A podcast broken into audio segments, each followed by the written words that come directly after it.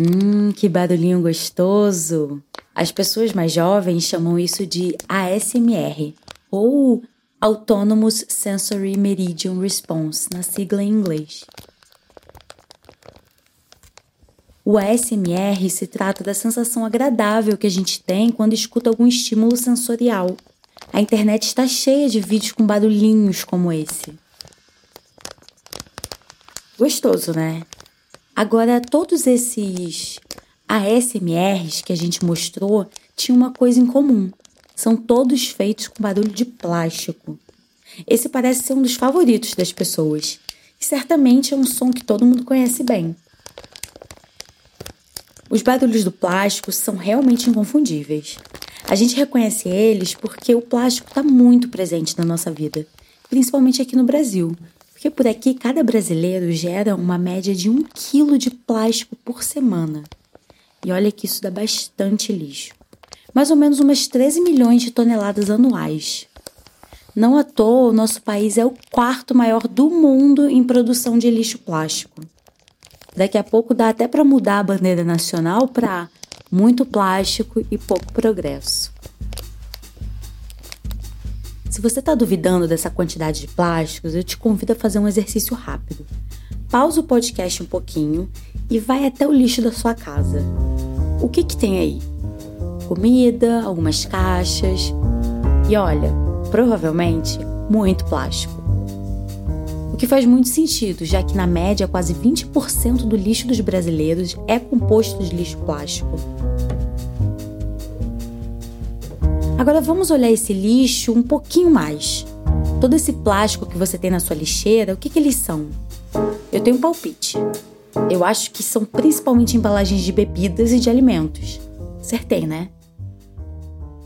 Bom, é que esse meu chute é meio óbvio, já que grande parte do lixo plástico vem justamente da indústria de alimentos.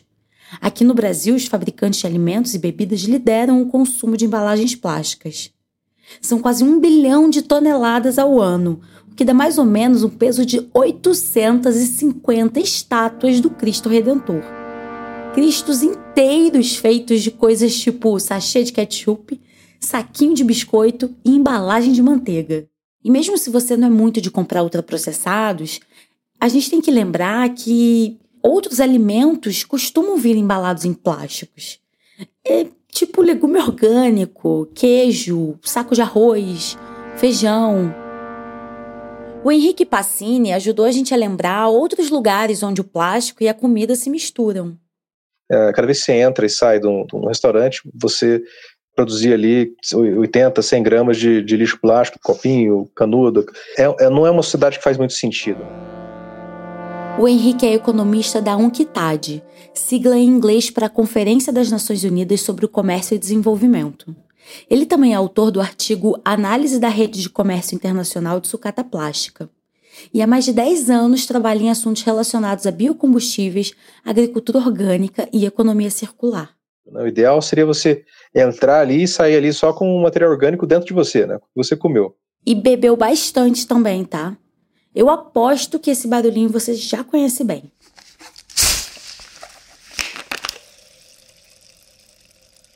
Para vocês terem uma ideia, no mundo todo são vendidos mais ou menos um milhão de garrafas por minuto, o que dá quase 500 bilhões de garrafas por ano.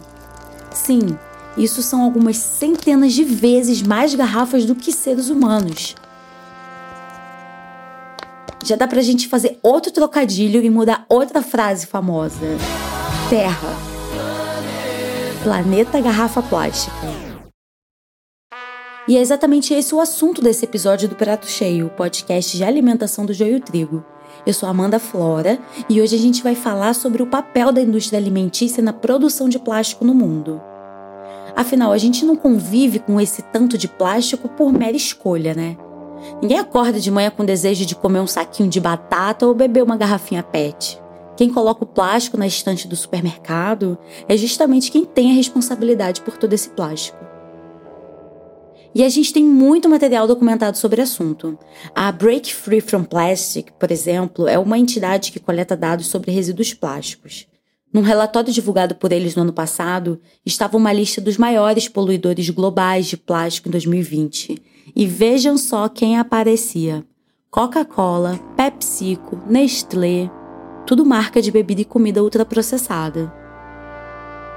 Só a Coca-Cola foi responsável pela produção de 88 bilhões de garrafas plásticas, o que dá mais ou menos 3 milhões de toneladas de lixo. E se você está com dificuldade de visualizar, eu vou te ajudar. Imagina que com esse tanto de garrafa empilhada, a gente conseguiria fazer uma viagem de ida e volta da Terra para a Lua mais de 30 vezes.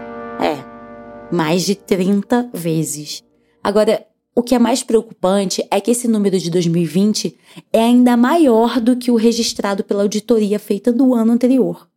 Quer dizer, ano após ano, é cada vez mais plástico e é cada vez mais garrafas. A verdade é que tem muita coisa por trás de cada simples garrafinha. As garrafas causam muito estrago, mas a história delas é bastante recente.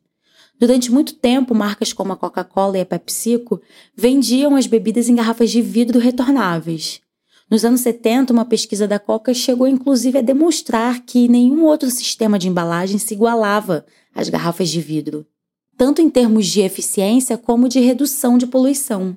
E tem gente que jura que refrigerante em garrafa de vidro tem um gosto melhor. Glass bottles are pretty basic and contain no other chemical ingredients besides the glass. Essa é uma reportagem em inglês da Insider sobre o gosto que o refrigerante tem em cada embalagem. Nesse caso, eles estavam falando sobre a garrafa de vidro, um recipiente sem químicos e sem outro ingrediente, o que ajuda muito a manter o gosto do produto original, o que não é definitivamente o caso do plástico.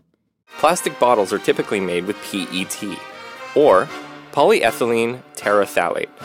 Já a garrafa plástica é feita a partir de, preparem-se, polietileno teretalato. polietileno teretalato.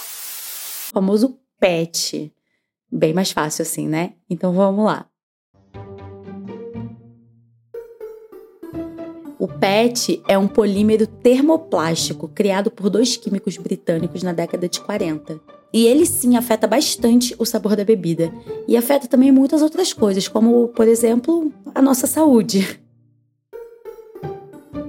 A ciência já sabe que alguns produtos químicos podem ser transferidos pelos materiais quando entram em contato com alimentos. Esse é um fenômeno conhecido como migração e vem sendo estudado desde a década de 50. Mas, mesmo com todo esse tempo de pesquisa, muitos dos produtos químicos que são usados nesses objetos, coisas como pote de plástico, pacote de biscoito, não foram propriamente testados. Ou quando foram testados, os dados de toxicidade eram extremamente limitados. O que é realmente assim um absurdo, já que muitos desses componentes do plástico são desreguladores endócrinos conhecidos que significa que são produtos que interferem na síntese e na ação dos hormônios do nosso corpo. E as embalagens de alimentos são a fonte mais relevante da exposição humana a esses componentes. Assim, bem preocupante, né? Ao ponto de hoje se saber que as concentrações de resíduos químicos encontrados em alimentos são até maiores do que resíduos de pesticidas na comida. Eu pensaria muito nisso a próxima vez que eu ouvisse esse barulhinho aqui, ó. Agora, se o vidro é melhor para o planeta, para nossa saúde, para o gosto da bebida, por que então a indústria opta pelo plástico? Bom, hum, por que será? Fácil, né, gente? Porque o plástico é bem mais barato e descartável, é um sonho para as empresas. Foi por isso que, no final da década de 70, o plástico começou a se popularizar na indústria de embalagens e, assim, essas empresas acabaram colocando bilhões e bilhões e bilhões de garrafas PET no mundo para gastar menos e vender mais. Do jeitinho que eles gostam, né? Mas o que é de fato o plástico? É sempre bom lembrar de onde vem o plástico e as garrafas que a gente usa. A vida de uma garrafa de bebida começa inusitadamente na extração do petróleo e do gás.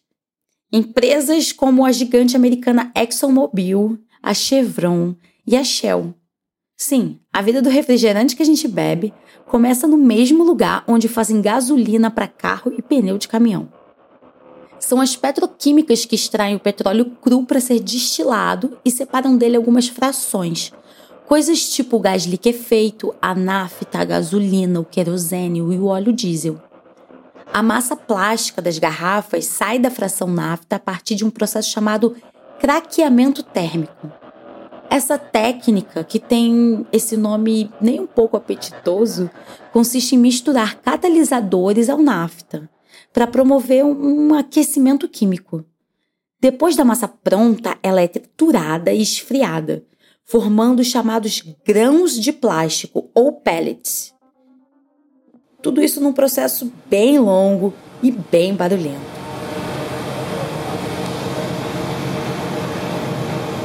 Esse realmente é o oposto do ASMR, né? Mas criar o plástico não faz só barulho não, tá? faz muita sujeira também. A empresa ExxonMobil, por exemplo, que é a maior produtora de plástico do mundo, usa uma técnica bastante controversa para extrair o petróleo. O nome é fracking, ou fraturamento hidráulico. E a técnica consiste em injetar uma grande quantidade de água e produtos químicos na terra para fazer pressão e soltar o petróleo preso. Uma técnica bastante barata quando comparada com as outras. E o resultado disso é a liberação de mais de 170 substâncias tóxicas no ar e na água, que causam câncer, distúrbios reprodutivos e do desenvolvimento e danos também ao sistema imunológico. Tudo isso para fazer garrafa de plástico para tomar uma coquinha gelada. Antes da gente continuar essa história, a gente vai fazer uma pequena pausa e já volta. Oi, pessoal, tudo bem? Aqui é o Guilherme, um dos apresentadores do Prato Cheio. Vim aqui para lembrar que essa temporada é financiada pelo Instituto Serra Pilheira, que apoia a pesquisa e a divulgação científica no Brasil. O Prato Cheio também tem o apoio do Google Podcasts Creator Program e os projetos do Joio e o Trigo têm o financiamento da ACT Promoção da Saúde, do Instituto Ibirapitanga, do Instituto Brasileiro de Defesa do Consumidor e da FIAN, Bem, de volta para a história da garrafa. Vamos lá. Com os grãos de plástico prontos, esse material sai da indústria petroquímica e é vendido para empresas como a Coca-Cola. Lá, essa resina de PET é derretida e transformada em garrafa. Depois ela vai direto para o invase, que é mais ou menos isso aqui, ó. Essa máquina é onde ocorre a mistura do, a bebida em esse é um vídeo que a gente achou no YouTube de um cara que visitou a fábrica da Coca-Cola e aprendeu como tudo é feito. Nesse momento ele estava fazendo uma visita no invase, que é justamente quando o líquido da coca é inserido na garrafa. Depois que a garrafa de refrigerante ficar pronta, as empresas vão distribuir para lugares como supermercados e bares. E aí as garrafas acabam chegando desde as grandes capitais até as menores cidades do mundo. E até a gente, né, os consumidores. A gente pega a garrafa, bebe, joga fora, e a partir daí existem muitas coisas que podem acontecer. Digamos que o descarte tenha sido feito em casa de maneira adequada.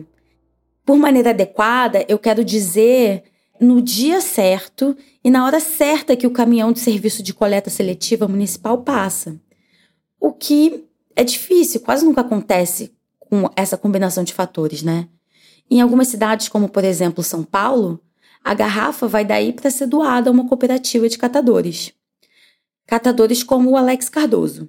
Nunca soube quando era trabalho ou quando estava brincando, né? Porque brincadeira e trabalho era uma era um mundo muito igual assim para mim. A gente brincava de trabalhar, né? Porque a necessidade era muito grande, né? O Alex é catador em Porto Alegre e faz parte da cooperativa dos catadores de materiais recicláveis do loteamento Carvalhada da Central de Cooperativas de Catadores de Porto Alegre, a rede Catapoa, e também do Movimento Nacional dos Catadores de Materiais Recicláveis. Se você assistiu ao documentário Ilha das Flores, filmado em 89 em O Lixão Gaúcho, você sabe exatamente de qual realidade ele estava falando. A minha família é aquela família protagonista lá do Ilha das Flores. Então a gente sempre foi esse sujeito invisível, né? Esse sujeito que trabalha muito e que está ligado ao feio, à imundícia, à drogadição, à violência, a tudo que é ruim, porque trabalha com o lixo. Lixo é uma coisa ruim. Quem trabalha com lixo, logo ruim também é. O relato do Alex é cortante, também cheio de mensagens poderosas. Ele compartilhou com a gente um outro exercício de imaginação, para a gente entender o tamanho do problema do lixo plástico.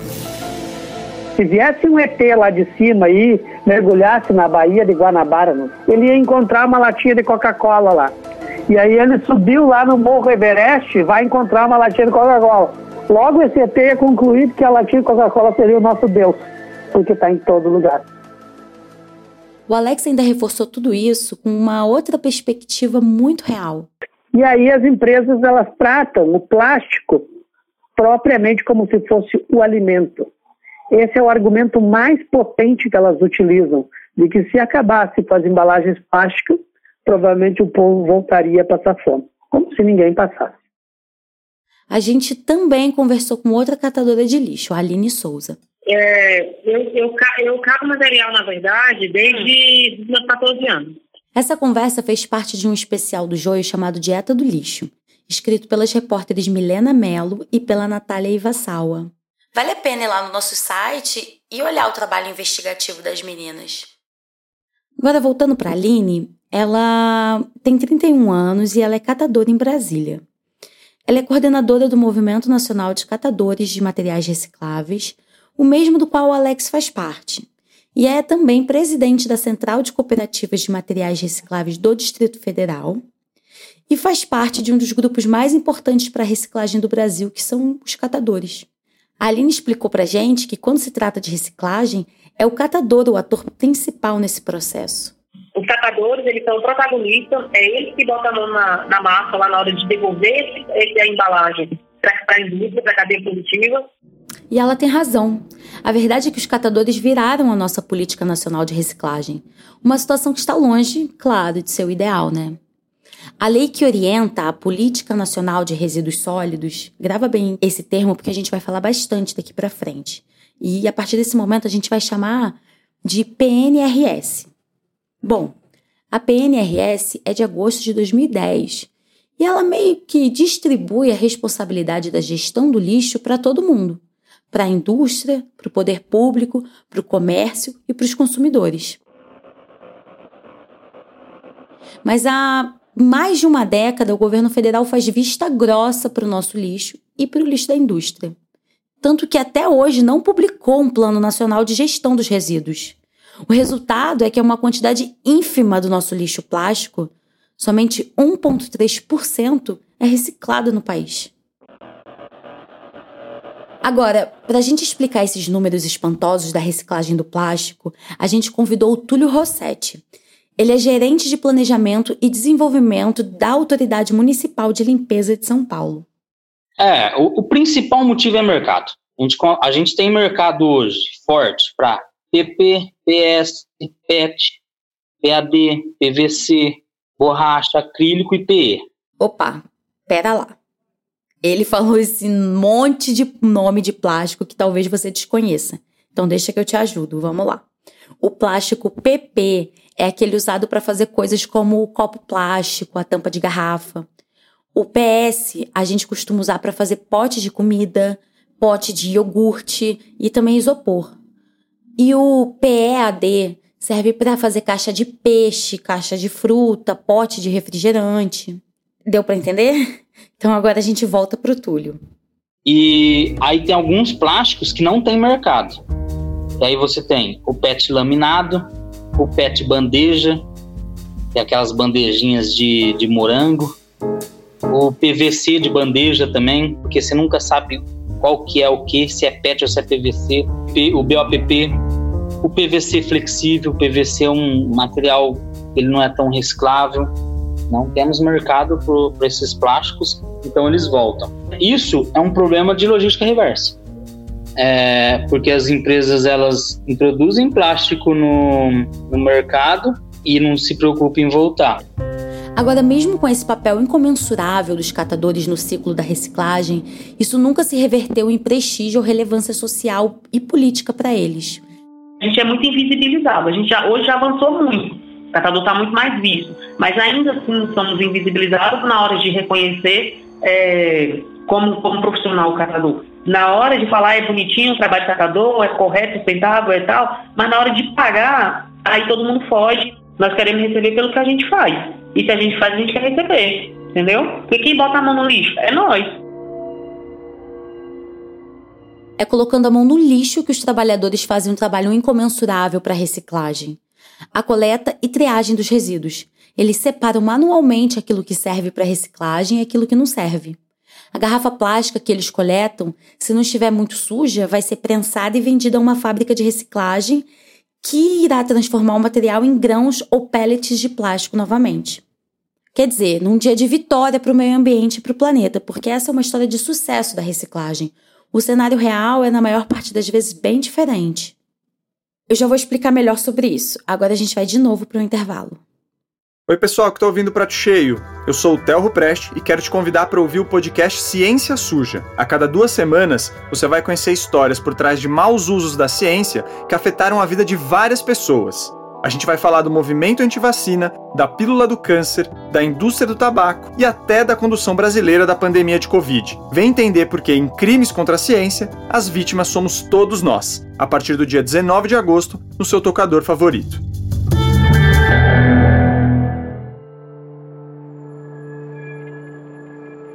Se a garrafa plástica não chega até a reciclagem, então tem alguns outros lugares para onde ela se foi. Se o lixo foi colocado para fora no dia errado, por exemplo, ela vai direto para o aterro sanitário e daí não é reciclada. E se não tiver aterro sanitário na sua cidade, provavelmente ela vai para o lixão, onde pode acabar sendo queimada e poluindo o ar. Só a queima de garrafas de Coca-Cola é responsável anualmente por milhões de toneladas de dióxido de carbono no ar. Em cidades com praia, muitas vezes essa garrafa vai para o mar. E aí a cadeia de poluição fica ainda mais complexa. O plástico que vai parar no mar pode ser ingerido na forma de microplástico pelos animais marinhos. E tudo isso volta para a gente por meio da alimentação. Existe uma estimativa assustadora de que cada pessoa come até 120 mil partículas de plástico por ano. Ainda faltam estudos aprofundados, mas parece também que esse microplástico afeta o solo. Por volta de 400 milhões de toneladas de plástico acabam no solo anualmente por meio dos lençóis freáticos o que altera a estrutura do solo e o habitat de organismos vivos, tipo microorganismos e minhocas, que são importantes para manter a fertilidade da terra. O microplástico no solo também atua como um ímã que atrai certos tipos de substâncias tóxicas. Aquela velha história, que tá ruim sempre pode piorar, né? Ainda no processo da triagem das cooperativas, muitos outros tipos de embalagens plásticas não são consideradas viáveis para reciclagem esses daí acabam virando rejeito e são encaminhados para aterros sanitários ou para o lixão, para viver mais tempo do que eu, do que você, aguardar quase uns 500 anos aí para se decompor. Outra garrafa que dá bastante trabalho é a Tetra Pak, que foi inserida no mercado brasileiro em 78 e hoje é impossível abrir uma geladeira e não ver uma embalagem dessa, né? Aqui no Brasil a gente produz cerca de 12 bilhões de garrafas no modelo longa vida. E as empresas adoram se vangloriar que a Tetra é totalmente reciclável. Tipo nessa propaganda bizarra aqui, ó. É daqui que sai o papel que forma o meu corpinho. Além do papel, parte do meu corpo é formada por plástico produzido a partir da cana-de-açúcar ao invés do petróleo. Eu acho ótimo, pois reforça que sou feita com matérias-primas renováveis. Hum, ótimo, né? Só que, na verdade, não porque a reciclagem da Tetra, na verdade, é um baita problemão. A grande questão é que ela tem várias camadas de materiais. São seis camadas alternadas de papel, plástico e um folheado de alumínio. E antes da Tetra ser reciclada, é preciso separar todas essas camadas. Coisas que, obviamente, encarecem muito e dificultam muito o processo. As embalagens da Tetra Pak são recicláveis. É só descartar do jeito certo. Isso vai gerar novos E aí a conta de tudo isso cai nas costas do catador, que tem dificuldade de vender as embalagens para fábricas de reciclados. A Tetra Pak ela passou décadas a 3 centavos. Hoje a gente conseguiu, em via rede, deixar 17 centavos. E a Tetra Pak é o que mais se gera. Tem muita gente, né, consome. Uhum. Aí o leite, o suco de, de caixinha e tal. E ela não aumenta de preço. Está dentro do acordo de, de logística reversa, de embalagem geral, mas a gente não sabe porque não tem incentivos na precificação da, da Treta Pak. Falta incentivo do governo e falta também a responsabilização das empresas.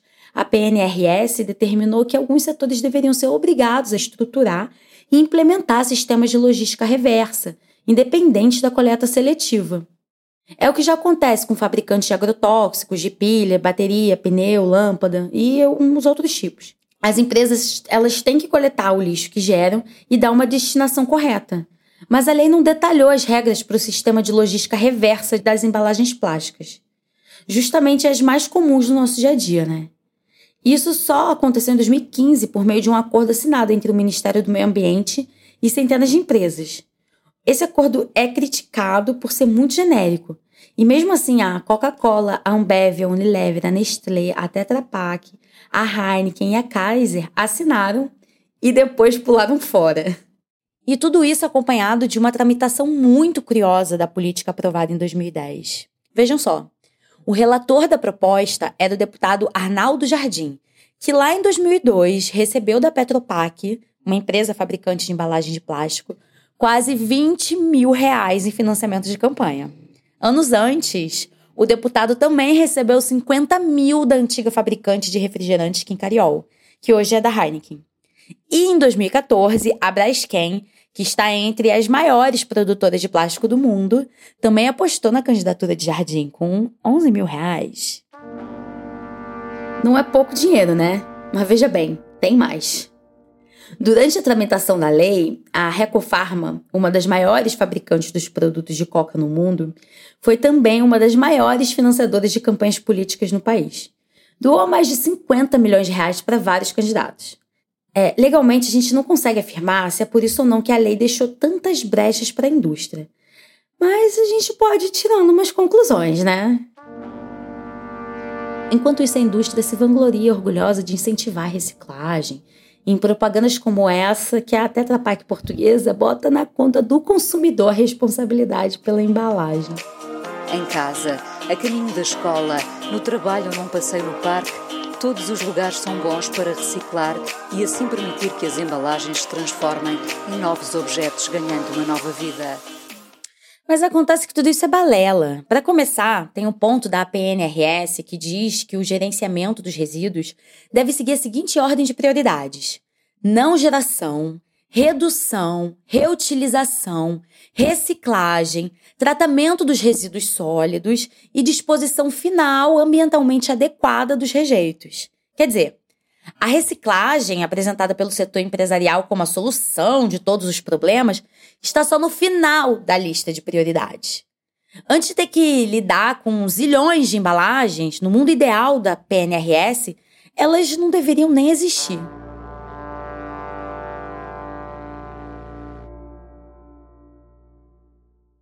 E mesmo olhando a relação da indústria com a reciclagem, a realidade é que as formas mais efetivas e práticas de incentivar a reciclagem são as menos utilizadas pelas empresas. Uma delas, por exemplo, é usar a matéria-prima reciclada nas embalagens. Um dos maiores desafios para a reciclagem do plástico é exatamente a falta de mercado, porque a matéria-prima virgem é mais barata do que a reciclada. A Coca-Cola, por exemplo, só usa plástico reciclado em 10% da sua produção. A indústria adora jogar a culpa para o consumidor, como nesse exemplo da propaganda da Tetra Pak, ou quando fala juntos vamos zerar os resíduos. A verdade é que ela está gerando um compromisso voluntário e acaba se colocando nesse lugar da filantropia, né? quando na verdade deveria apoiar normas e leis. Ao mesmo tempo, elas assumem compromissos com embalagens de plástico 100% recicláveis que parecem impressionantes para os consumidores mas não deixa claro o fato de que recicláveis não significa necessariamente que o produto seja, na prática, reciclado. E não por acaso, ex-membros da Society of the Plastic Industry já admitiram que a indústria nunca acreditou que seria possível reciclar todo o plástico que produzem. Mas é mais ou menos assim que eles vão ali, ó, de fininho, pelas beiradinhas, convencendo a gente que tudo bem, usar plástico, beleza, vamos lá, põe plástico aí. Não sei você, mas eu já tô brava o suficiente. E se você ainda não tá, vou te dar mais um motivo para você tá. A cara de pau das empresas é tão grande que esses compromissos voluntários raramente são aplicados em todos os mercados onde elas operam. É, um relatório da Tier Found mostrou que a Unilever e a Coca-Cola usam uma quantidade maior de plástico por euros de vendas em países de renda baixa e média do que usam na sua média global. Bonito, né? Bem voluntariosas elas. Com todo esse pacote de maldades e desrespeito ao planeta e aos consumidores, é de se perguntar: como é que essas empresas conseguem fazer tanta sujeira sem serem incomodadas? O Alex Cardoso, o catador lá de Porto Alegre, ele tem um palpite. As empresas, essas grandes corporações, elas mandam no Estado, justamente porque elas co coordenam uma boa parte do financeiro, do sistema financeiro global. Elas podem quebrar o que elas quiserem. Então o Estado é como se fosse o Estado pianinho. E o Estado parece ficar cada vez mais pianinho.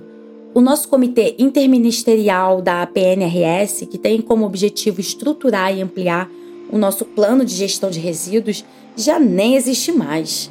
O Bolsonaro fez o favor de revogar o comitê logo quando assumiu em 2019. A essa altura você já deve ter percebido que o tema do nosso episódio, o lixo plástico da indústria de alimentos, é cheio de problemas e tem pouquíssimas soluções. Mas a coisa toda pode ser ainda mais complexa.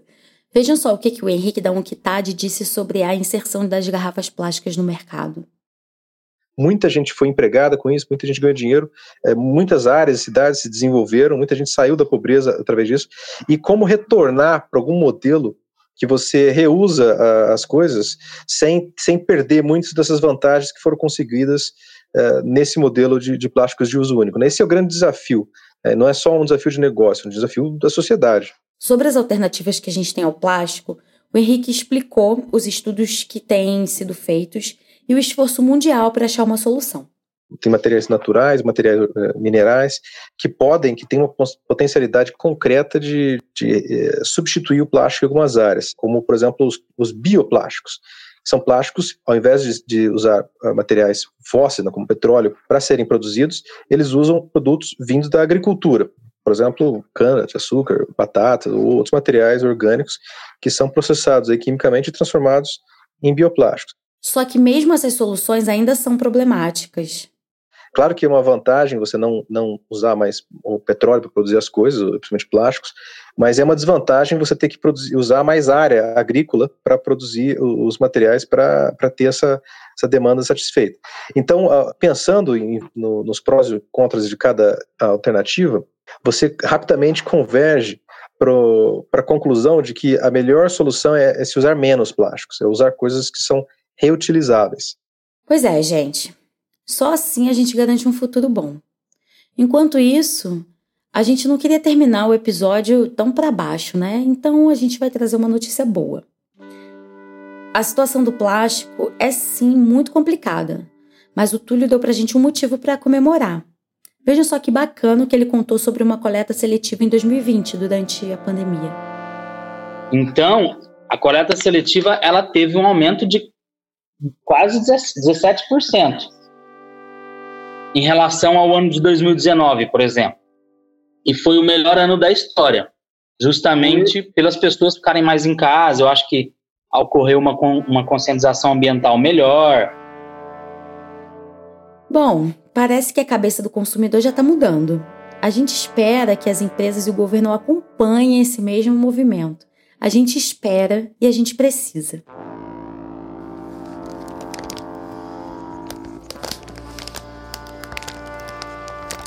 O roteiro desse episódio é da Luísa Miguel. A pesquisa é de Milena Mello. A Natália Iwasawa fez o apoio dessa pesquisa. E a narração é minha, Amanda Flora.